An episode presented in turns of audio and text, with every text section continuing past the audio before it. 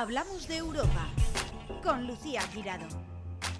Bienvenidos una semana más, hablamos de Europa, el programa que acerca a la Europa de las oportunidades a los ciudadanos para que sus proyectos se hagan realidad y que pone la lupa a todo lo que ocurre en Bruselas.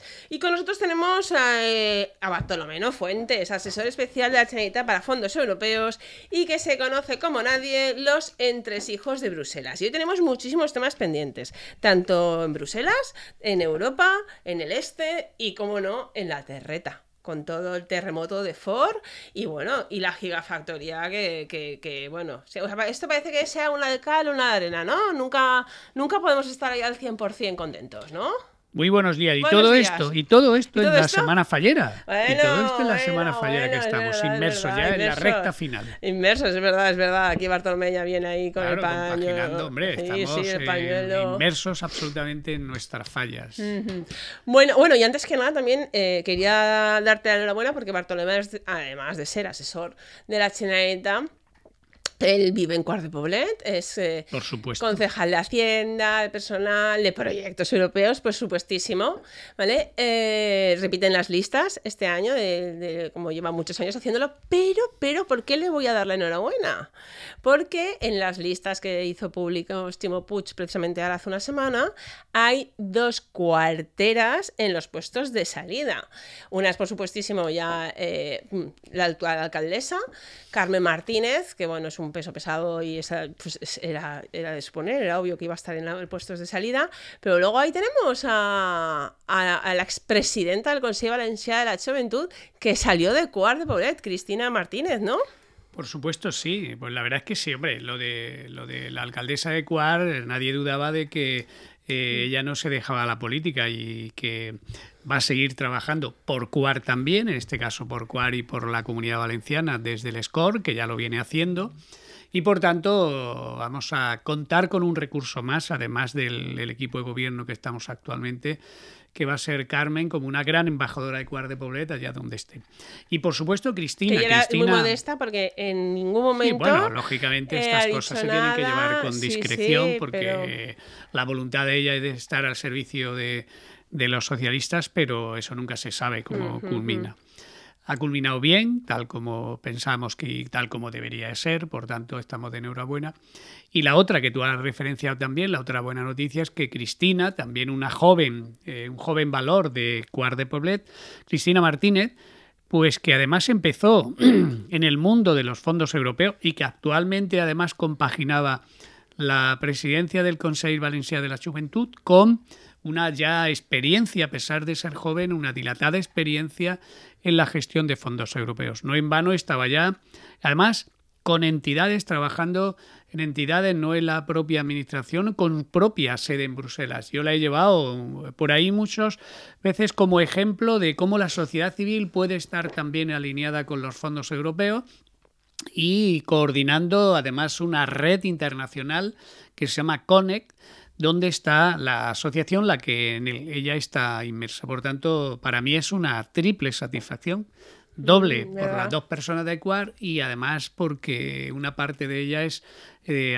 eh, alineada con los fondos europeos, que lo cual es una de las pasiones mías, además, junto a la de Cuart de Poblet. Además, de, bueno, y Carmen Martínez también, todos los proyectos europeos que se han puesto en marcha. Claro, y Cuart de Poblet fue de las primeras alcaldesas que apostó firmemente y vio que, que una de las líneas que no podíamos perder era la línea de los fondos europeos desde hace ya 20 eh, años. Por tanto, el, el, el, el impulso que le van a dar al a lo que es el score valencianes. Y la mirada europea estoy absolutamente seguro que va a estar muy garantizada con ellos y además muy impulsada. Es que dos personas, es que dice pronto, ¿eh? pero no es como en Valencia que la proporción es mayor, ¿no? Dos personas nacidas en Cuart de Poblet que estén en, puestos de salida, en los ocho primeros puestos de salida, que ya es, además siendo el primero que lo ocupa el presidente. Exacto. Es, eh, yo creo que, que ningún municipio, exceptuando Valencia, ocurre esto. Bueno, por lo menos no me los conozco de memoria, ¿no? Mm, no, si haces un primer repaso es, es difícil. Claro, además en puestos de salida. Sí, en puestos de salida. Estamos hablando de entre el 6 y el 8. Claro. Esos son, están garantizados que eso pueden salir. Pues lo que va a perder va a perder. Efectivamente, eso siempre será bueno para Cuar. Exacto, apuesta por el municipalismo y apuesta por los los fondos europeos, ¿no? Correcto. Y, vamos a ver, eh, eh, una de cal y una de arena. ¿Vale? Que, que, es verdad que siempre hablamos de las ayudas Next Generation, pero mm, de la gigafactoría, por supuestísimo. O sea, yo creo que la gente, la ciudadanía, aún no es consciente de, lo que va a suponer esto en todos los aspectos, ¿vale? En el nivel económico, laboral, eh, puestos de trabajo. Laboral me refiero porque también son mejorías. Que no habrá un montón de empleo también. Por eso, mejoras, puestos de trabajo, eh, va a revitalizar la zona, eh, etc, etc. O sea, la gigafactoría la, tecnología también, en fin, se van a poner eh, nuevas eh, formaciones.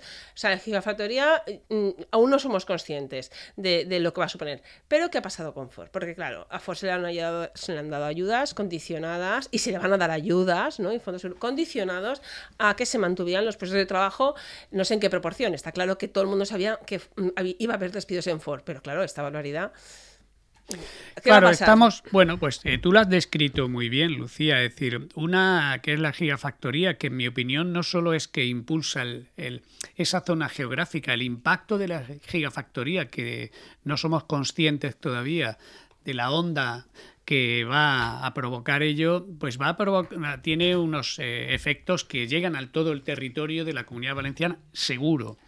Por tanto, es de enhorabuena no solo para esa comarca, sino para todo el territorio valenciano.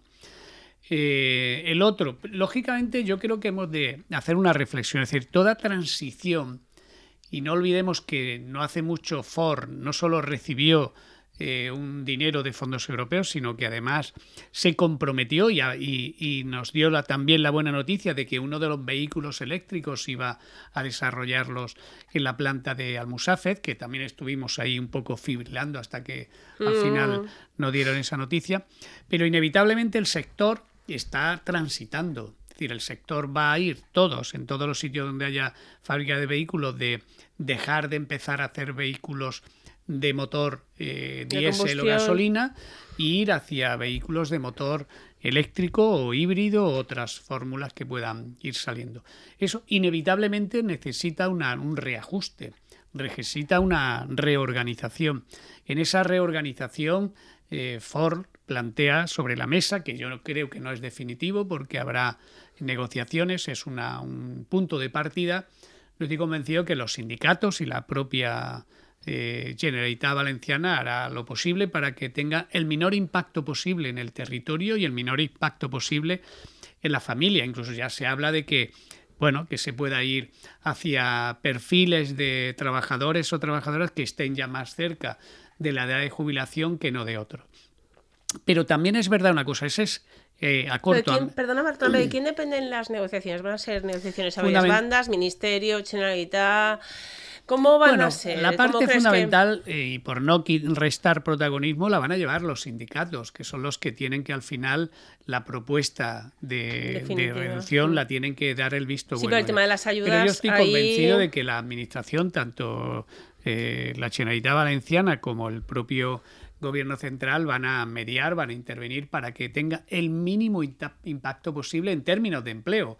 en términos económicos es probable que a medio plazo incluso se revierta y que tenga el, impulso que puede dar los motores eléctricos y todo lo que es la generación de nuevas eh, oportunidades de empleo se va a ver también en la zona. Yo creo que al final eh, estoy casi convencido de que también con la ayuda de los fondos europeos será una transición con preocupación, pero donde al final la zona se consolidará e incluso se revitalizará.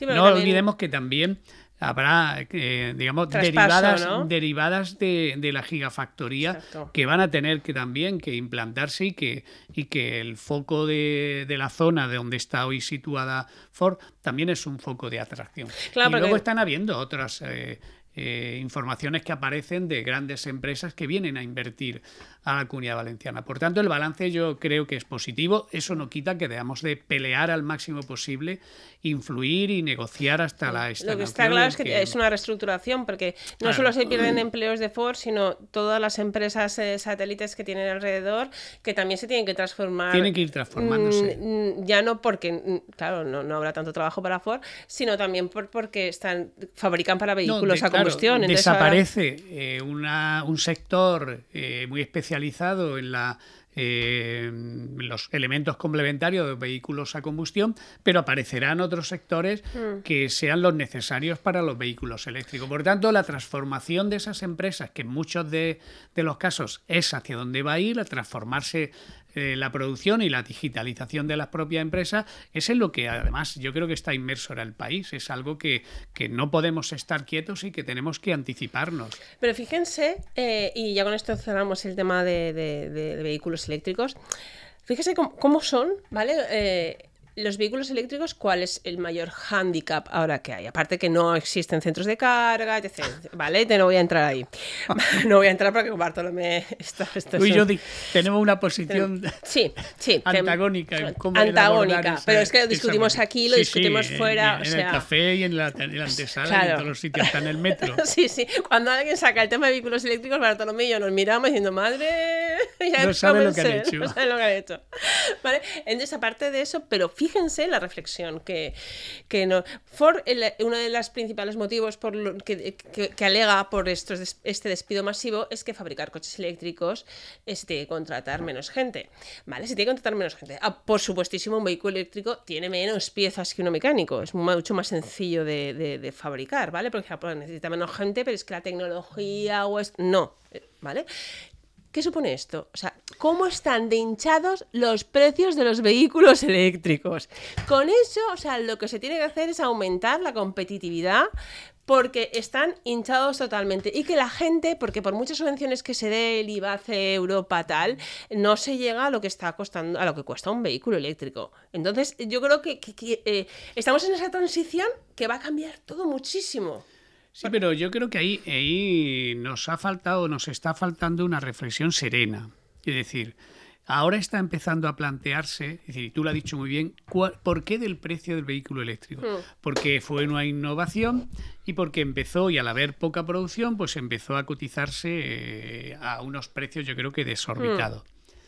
Eh, segundo, eh, nos pone de manifiesto otra cosa que ya se planteó hace, aquí en este mismo programa lo planteamos hace tres años, sus orígenes, y es de que eh, la sustitución de la mano de obra del ser humano por otros elementos mucho más tecnificados, hablamos de la robótica, tiene que llevarnos también a que inevitablemente la contribución a la caja de las pensiones tendrá que empezar a plantearse que no solo los, las personas, los seres humanos tienen que hacerlo, aquellos elementos que sean tan tecnológicos, pero que aporten algo en la cadena de producción de un, de un producto, tendremos que plantearnos el que también tienen que colaborar en esa eh, aportación. Quiero decir, podríamos sustituir la mano de obra por robot y el ser humano que se dedicase a, cuestiones más placenteras. Sí, si ponemos que, la, que el robot aporte también exactamente igual cuando está produciendo algo. Cotice, que el robot cotice, Claro, que aporte a la seguridad social mm. para la caja de las pensiones. Sí, pero eso no pues están cotizando, ¿eh? No, no están cotizando, pero yo creo que esa reflexión está ahí. Es decir, ¿pero eh, cómo? Eh, ¿Cómo sería? Aunque sea salirnos un poco del debate, pero es verdad que, que está sobre la mesa, sobre Europa, la sostenibilidad de las pensiones. ¿Por qué? Porque cada día más hay una producción mecanizada, la robótica va a irrumpir de una forma exponencial en los mm. próximos años y va a sustituir, que a mí me parece perfecto, la sustitución del robot por el ser humano en términos de, trabajo, porque el ser humano, hombre, si tiene más tiempo para hacer lo que mm. más le guste, mejor. Ahora bien, eh, si mantenemos el criterio de que pensamos que solo el ser humano cuando está en su época de, trabajo es cuando tiene que aportar dinero a la seguridad social y la sustitución de seres humanos por robot o por otras formas eh, tecnológicas de producir no va a aportar nada, inevitablemente vamos a tener un, un, colapso, porque al final la producción estará haciéndose porque los tiempos avanzan por tecnología y el ser humano estará que necesitará también vivir, sobre todo en su, en su eh, época. Pero esto es imparable. Yo me acuerdo hace muchos años cuando empezó las gasolineras a, digamos, a poner autoservicio, ¿no? Que había gente que decía, yo me niego a ir a esa gasolinera porque me niego a tener que poner yo la gasolina, porque me mancho y además estoy quitando un puesto de trabajo. Pues claro, es que ahora ya. todas... ¿Te acuerdas de ese momento? Pues fíjate, ahora las, las, grandes cadenas de moda, no voy a decir nombres, pero todos sabemos cuáles son, ya muchas, ya cuando haces pedidos por internet, que ya lleva lo suyo, ¿vale? Cuando vas a la tienda ya ni siquiera el, el pedido te lo trae una, una dependienta. te lo, metes el, o sea, el, QR y el, QR y la y, te pero si a mí eso no me parece mal. A mí tampoco. Que tendremos que, decir es, bueno, es que todo este, este eh, sistema tecnificado que no, que no está llevado por seres humanos tendrá que aportar también algo a la caja de las pensiones, no solo a la, al IRPF o a la, a la renta, tiene que ser también a todo lo que sea materia de producción, sea humano o sea tecnológico, tiene que aportar a las pensiones. Hmm. Esa reflexión, o vamos por ahí, y si no, pues que aporte a, la caja general, pero la caja general que tendrá que crear una partida pero que, se, ¿qué se mediría sobre los beneficios o sobre, mira, nosotros consideramos que este trabajo que ahora hace esta máquina antes lo desarrollaban tantas personas. Estaría y entonces hay que cotizar por estas personas. Un criterio tendría que ser sobre, podría ser solo el beneficio. Lo que pasa es que los beneficios están asociados al IRPF y por tanto sería, tú tienes una producción X que en términos de seres humanos es el equivalente a este y en términos de sustituciones este tiene que aportar a la caja de la seguridad social porque eh, de una forma u otra las pensiones tienen que hacerse sostenibles.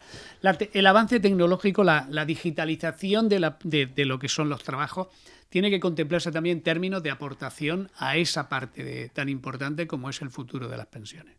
Ay, las pensiones desde que he nacido estoy con ese tema, ¿eh? claro, lo decimos porque, porque nos ha, venido al hilo, nos ha venido al hilo de, la, de, la, de este debate sobre la transición industrial, especialmente con lo de Ford, en el que eh, probablemente mañana produzcamos el mismo número de vehículos eh, mm. eléctricos con menor personal, pero solo venimos viendo en los últimos eh, mm. décadas sí, pero este despido masivo y, la, y, y, y el, además tan claro que te diga el motivo tan claro no, no es que para fabricar vehículos eléctricos hace falta mucha menos gente, o sea ya tienen bastante manía, y sí que es verdad, la industria la automoción, la gasolinera, y claro, sectores que ven como el vehículo eléctrico les literalmente les quita el puesto de trabajo, ¿no? Y luego hay otra y hay bastante con eso para que encima que medioambiental. Es decir, hay infinidad de parque móvil hoy en día que lo que es el vehículo está absolutamente en condiciones de estar circulando por la calle. Hmm. Y solo habría que sustituir el motor. Por tanto, plantémonos un poco más en serio la posibilidad de que no sea solo sustitución integral del vehículo por una, eh, un vehículo eléctrico cuyo coste en la producción, de, hablo de coste hmm. medioambiental, es altísimo. ¿Pero por qué motor? ¿Sería por otro de combustión? No, no, por un eléctrico. Ya hay en, Alemania. en, Alemania se está, en Alemania se está subvencionando la sustitución de motor de combustión por motor eléctrico, manteniendo tu propio vehículo. Hmm. Si el vehículo reúne condiciones, que es un vehículo de, que no tiene demasiada edad, por tanto mantiene la seguridad, mantiene la garantía que cualquier vehículo tiene. Y la razón que les está, que lógicamente estamos empezando a plantearnos ese cambio, es por el tipo de combustión, no necesariamente hay que sustituir el 100% del vehículo, solo sustituyamos el motor un tipo de motor por otro tipo de motor. la verdad es que estaría, genial, pero bueno, motor, batería, ¿no? Hombre, toda la parte que hablamos de motor. En Alemania se están empezando no solo a cambiar, no, no en absoluto, muchísimo, no en absoluto. Porque lo más caro de un vehículo eléctrico es la batería, entonces... Lo más caro de un vehículo es todo el vehículo. Bueno, medioambiental, Hablo desde el punto de vista, no, incluso desde el punto de vista económico, es decir, es mucho más barato solo fabricar el motor eléctrico que es el motor eléctrico y todo el vehículo. yo reconozco que. Bueno, yo reconozco que hoy no entiendo. Porque es como. Pero si es una cuestión de lógica. No, pero es como cuando tú dices una casa nueva. Que la derribo entera y la hago nueva. Es que no estoy hablando de una casa nueva. Yo estoy hablando. Tú tienes un motor eléctrico y un coche de combustión. Quitas el motor de combustión y, y pones si es el Así de fácil, sí. Si es así de fácil, sí, pero no sé. Yo no entiendo. Ni entiendo de, mecánica, ni entiendo del interior de vehículos eléctricos. Con lo cual ahí Alemania yo. está teniendo iniciativa de subvencionar exclusivamente el cambio del motor que tú tienes en tu vehículo, cuando hablamos de un motor de combustión, por un motor eléctrico. Subvenciona eso incluso con una eh, mayor prioridad frente al cambio integral del vehículo eléctrico, sustituirlo por un vehículo. Porque claro, la producción entera del vehículo eléctrico tiene una huella de carbono muy superior a la producción solo del, motor. La eliminación del vehículo de combustión de gasolina o de gasoil, la eliminación tiene una huella de carbono muy superior a solo la eliminación del motor. si es una cuestión de lógica. Sí, sí, sí, no, si con esa lógica sí, lo que pasa es que yo, no entiendo, no sé si es tan sencillo decir, quito uno y pongo en otro. Si es así, hombre, por supuestísimo, claro. Imagínate que eso ya se hacía que hace algunos años recuerda que eh, se quemaba un motor, le dice, le tengo que cambiar el motor a mi sí, coche. Sí, sí, sí, claro, pero yo creo algunos ajustes desde el punto de vista técnico, pero al final es cómo produces tú que mm. se mueva tu vehículo. Bueno, ¿cómo va el tema de la entrada? A ver, vamos a recapitular un poquito la invasión de Rusia en Ucrania, la posible entrada, bueno, ¿cómo va el tema sí de la entrada de Ucrania en la Unión Europea? ¿Cómo van a rápido las negociaciones? Hay países que están diciendo, yo tardo muchísimos años porque ellos van a ir más rápido. Hay un poco de debate ahí. ¿Cómo está, el tema? No, y está alterando un poco la, había una estrategia muy clara eh, y era la Unión Europea. De hecho, eh, nosotros somos eh, colaboradores o hemos sido seleccionados para ayudar a esos países. Cuando dices hemos... Bueno, porque estamos... ¿Pero quién es? El Silla y Cuart de Poblet. Es decir, eh, nosotros nos eligieron para que ayudásemos en aquello que nos tenemos como políticas que son referencia a que eh, estos países puedan integrarse en la Unión Europea. Además, ayudásemos con fondos europeos, porque esto lo, lo financia Europa. Y la verdad es que estaba eh, unos, una calendarización, unos tempos, los cuales, de hecho, nosotros ya hemos estado en algunas reuniones en Macedonia del Norte, Moldavia, es decir, en toda la zona de los Balcanes, eh, que es verdad que tienen eh, mucho retraso. Yo recuerdo ir a asesorarles en materia de movilidad y la verdad es que el término de movilidad todavía está muy alejado allí y lo de la movilidad inteligente es todavía una utopía, ¿no? Pero bueno, se, se tenía una estrategia. Ahora, esto en términos de ingreso para los fondos europeos está sufriendo una pequeña parálisis, hmm. hay menos solicitud de que vayamos, hay, había, ahora ya hay menos, pero había también cierto miedo eh, eh, psicológico a acercarte a un país eh, que, que, en realidad no es un país que esté en conflicto, pero bueno, por la proximidad parecía que había cierta psicosis de Ahora se está superando, pero hemos perdido un año. ¿eh? ya, ya, ya. parece que no, pero va pasando el tiempo. Y luego incluso las prioridades de, los, de estos propios países, bueno, pues se está casi anteponiendo la voluntad de entrar en la parte de, internacional, ya no de la Unión Europea, sino la parte de defensa, como es la OTAN, eh, antes que entrar en la Unión Europea como, una idea de mercado único, de mejora, de aprovechar también los fondos europeos que ellos tienen y, estaban empezando a, llegarles también. Eso ha trastocado un poco el diseño estratégico que mm. tenía. Y, la verdad es que no, yo no veo... No lo ves eh, rápido. no, no, no me llega ningún input de que parece que ya estén recuperando su estrategia como países. Están eh, un poco aparcados. De hecho, no en vano, pues eh, hace casi un año que no viajamos. Por ejemplo. Pues mira, Macedonia del Norte, Moldavia, eh, Ucrania, es decir, todos esos países, bueno, Ucrania lógicamente es pero todo el este, Serbia, todos esos países que estaban muy alineados, muy motivados, mm, y los municipios sobre todo, que es lo que nosotros visitamos, muy deseosos de que pudiesen saber por dónde pueden entrarle las ayudas europeas para transformar, para la movilidad, para la digitalización, para infraestructuras tecnológicas. Eso se ha quedado un poco en stand-by pues porque tienen un poco la amenaza eh, bélica, que es lo que está marcando más la agenda europea. Pero stand-by por parte de los países o por lo propio Bruselas.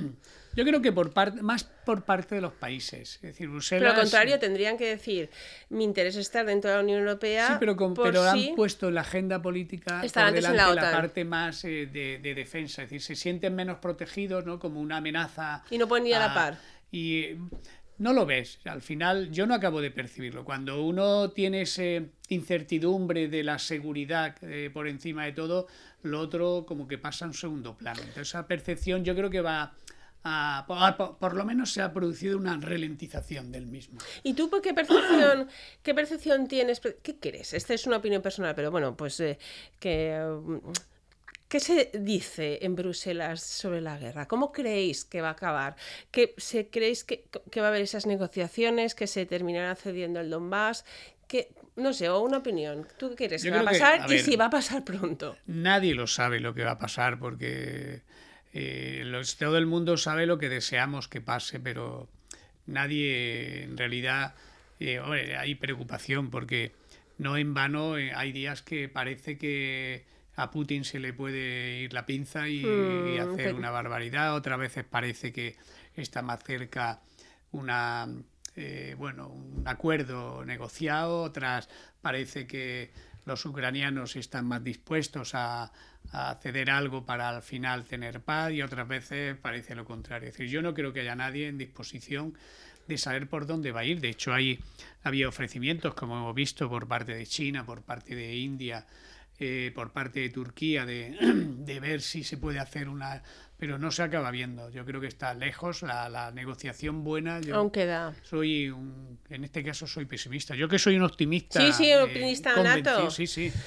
Yo soy un optimista patológico pero en este caso no veo todavía ninguna eh, ningún, hmm. ninguna luz que pueda indicarnos que estamos cerca. El otro día reflexionaba con una persona, ¿no? Y, y, luego, a mí me da a veces, y disculpa, la sensación de que incluso hay intereses eh, internacionales. Que se nos escapan. que se nos pueden escapar, de que no interesa que esto frene porque la fabricación de, de, bueno empresas que se dedican a la armamentística, pues Estados Unidos las materias primas y todo eso que genera muchísimos millones de beneficios hay unos intereses cruzados muy importantes mm. que yo creo que, que ponen también sobre la mesa algo que, que, está ahí a mí por eso me da rabia porque mm, como periodista sobre todo que me gustaría saber la verdad de, y claro de, todas las claves y, y, yo reconozco que es imposible o sea, ni, vivo allí ni tengo acceso de primera mano a las dos fuentes. El otro día me decía una persona dice eh, porque hay, hay, otras no hay una línea que dice no esto es a Putin desde hace mucho tiempo se lo quieren cargar, es obvio, ¿no? Está, está en una guerra, con lo cual no es obvio, ¿no? Pero desde el punto de vista internacional, y me decían, pero es que si se, cargan a Putin, vendrá uno que, aún sea peor. Dices, tal. Y, y, luego también es verdad, dice, bueno, y la cantidad de armas, y yo estoy a favor ¿eh? de ayudar a Ucrania totalmente, ¿eh? pero ¿y la cantidad de armas que se están dando sin control? Cuando pase todo, ¿quién va a controlar esas armas? ¿Sabes? O sea, que es otra que es verdad que, son cosas que te... ¿Quién controla las muertes que se están produciendo? Claro, no, pero pues lo primero que he dicho... En, el, en el tiempo en el que estamos, yo me parecía lo primero que he dicho es que estoy a favor. impensable que hoy por hoy todavía... Eh, con la mm. naturalidad que se dan las noticias de entrar a una población y que han visto cómo han matado a cientos de personas y se cuentan como números. números. como es posible que el ser humano entre, arrase, porque bueno, arrasar con, con, con, cemento, con calles, con eso, mm. pero arrasar así a, al más estilo, eso se nos parecía que estaba hace siglos, cuando mm. el ser humano no tenía la evolución que está, ¿no? Pero, no, pero es, verdad que muchas veces la culpa tenemos todos que ya cuando es tanto tiempo se, naturaliza. Se naturaliza todo y es peor. Y es peor. Y luego también es cierto que dices, bueno, imagínate que ahora se reúnen después de un año y pico de guerra, después del el encarecimiento brutal de las materias primas, de la escasez de materias primas, que haya subido absolutamente todo a la ciudadanía. Todo desde, pues eso, ya hemos visto los resultados de Mercadona, ¿no? Que, que hasta mm, Roche dijo he tenido que subir los precios una burrada, pero en todo. ¿Tú crees que ya sea la propia ciudadanía a nivel mundial, mira lo que te estoy diciendo, o a nivel europeo, quien diga, después de todo lo que hemos aguantado, ahora vamos a dejar a Rusia que se lleve el Donbass? Por ejemplo, ¿eh? No lo sé. ¿De qué ha servido todo en esto? Ese momento, sí, en ese momento se explicaría, incluso podríamos hasta entenderlo, que bueno, que si eso produce que no haya más muertes, Claro, es que al final dice, bueno, ha muerto y es minuto, pero o esto o continuamos. Y ahora me dice, oye, pues si podemos evitar una muerte más, pues hagámoslo. Claro, claro, eso, eso ante, ante eso no. que estamos en esa. Y entonces, bueno, y, a ver, ¿qué me traes así de, proyectos, de novedades, de Next Generation? ¿Cómo va el tema? A ver. Bueno, pues las novedades es la evolución eh, buena que se está produciendo cada día más en nuestra comunidad. Estamos ya hablando de más de 1.100 millones de euros de, licitación a fecha de, estos días. Es decir, de 8 de cada 10 euros están ya licitados. Estamos hablando de 60 convocatorias que están abiertas a nivel autonómico con más de 708 millones de euros en licitación. esto es como las cifras de las muertes, que, nos acostumbramos a los millones, lo naturalizamos y nos somos Estamos hablando de que ya más de 25.000 empresas valencianas eh, están recibiendo fondos europeos de los Next Generation o bien los que está gestionando mayoritariamente el gobierno valenciano, en algunos casos, en estas 25.000 casi, están también algunas que vienen de los que son Next Generation, pero convocatorias de los ministerios. Pero estamos hablando ya de un nivel importante. Pensemos que hace unos meses estábamos hablando de 6 o 7.000 las que estaban recibiendo una otra ayuda. Y de media, que lo digo, estamos hablando de que más de salimos a más de 20.000 euros por empresa que se han recibido. Unas son muchísimo más, porque depende del volumen de trabajadores que tengan y del tipo de proyecto que le hayan gestionado.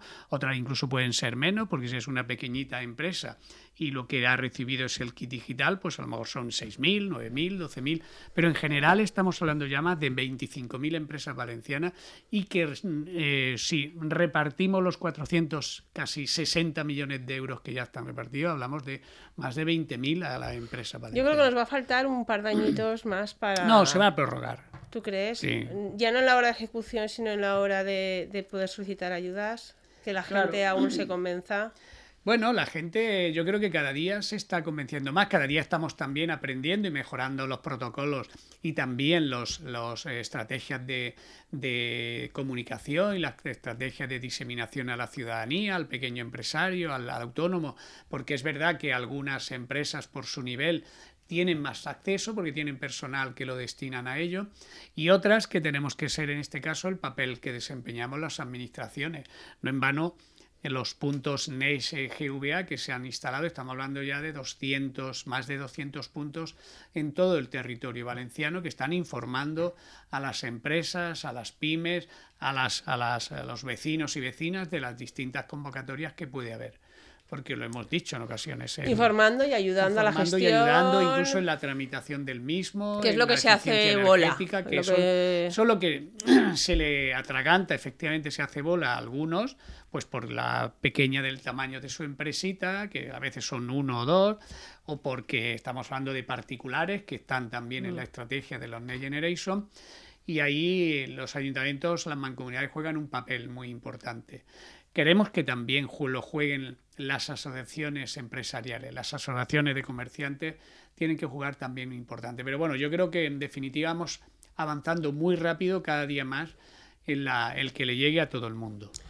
Bueno, para concluir, Bartolomé, a ver, irte de fallas y a trabajar, que siempre lo he dicho, son 24-7, 365, y el bisiesto también. a ver, eh, a ver, un, deseo fallero. Un deseo fallero, bueno, pues hombre, yo creo que el principal deseo fallero sería que y, creo que está asociado, que termine la guerra, que es lo que mismo que deseamos eh, antes de que terminara el año para este año, que eso contribuya a que los precios bajen. La única pólvora sea la de los Que la única pólvora sea la de nuestros eh, fallas, la de nuestros petardos, la de las mascletas que estamos disfrutando ahora y que al final estos pequeños eh, problemas que nos van surgiendo tanto a la sociedad valenciana como a la europea como a la nacional, que sean eso, los debates del día a día. Mm. Pero yo estoy convencido que la comunidad valenciana tiene muchísimo futuro en los próximos meses y que, y que vamos a, hacer como una buena mascleta, una traca final donde vamos a, situarnos donde eh, estamos y todavía mejorando, porque hay que decirlo y yo lo digo siempre en términos europeos, es decir, hoy en día la comunidad valenciana es un referente a mm. nivel europeo. Y una pregunta solo para terminar, y que se atraga también eh, lo que estábamos hablando de Fori, perdona que termine así. Eh, no lo sé si al final legalmente, si se despide a esos números de personas, Ford tendría derecho a esas ayudas, la misma cantidad. Bueno, habría que, habría que ver la letra pequeña de las ayudas que ha recibido y las que pueda recibir porque no olvidemos que incluso hay opciones de que eh, se beneficie de ayudas destinadas para el empleo, la recolocación, que puedan hacer que sean interesantes para todos. Yo creo que al final lo importante es que y eso yo creo que los sindicatos lo va a hacer bien. Y es un poco a lo mejor los extremos para luego la negociación se vayan juntando. que se va a quedar en muchísimo menos. Los que han planteado ahí eso como es como cuando amenazó Volkswagen en que no iba a traer. Es una posición de negociación que al final queda muchísimo menos. De mm. hecho, cuando ves a los sindicatos que están preocupados, pero que dan transmiten cierta tranquilidad, a mí me, me tranquiliza en parte porque creo que ellos tienen un escenario, un recorrido que no es como el que se ha descrito. Y esperemos que así sea. Me encanta, Bartolomé, terminar así, de verdad.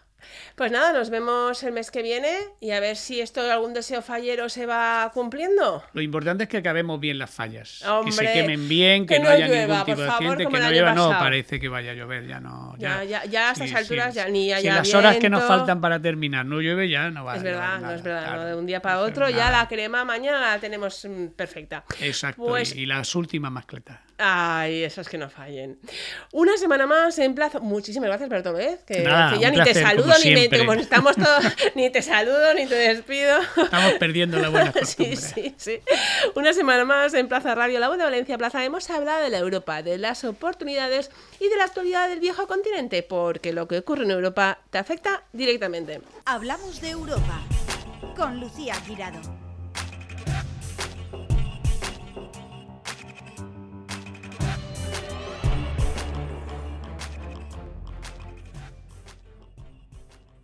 Encuentra todos nuestros podcasts en nuestra web 999plazaradio.es o en tu plataforma preferida. 99.9 Plaza Radio, la voz de Valencia.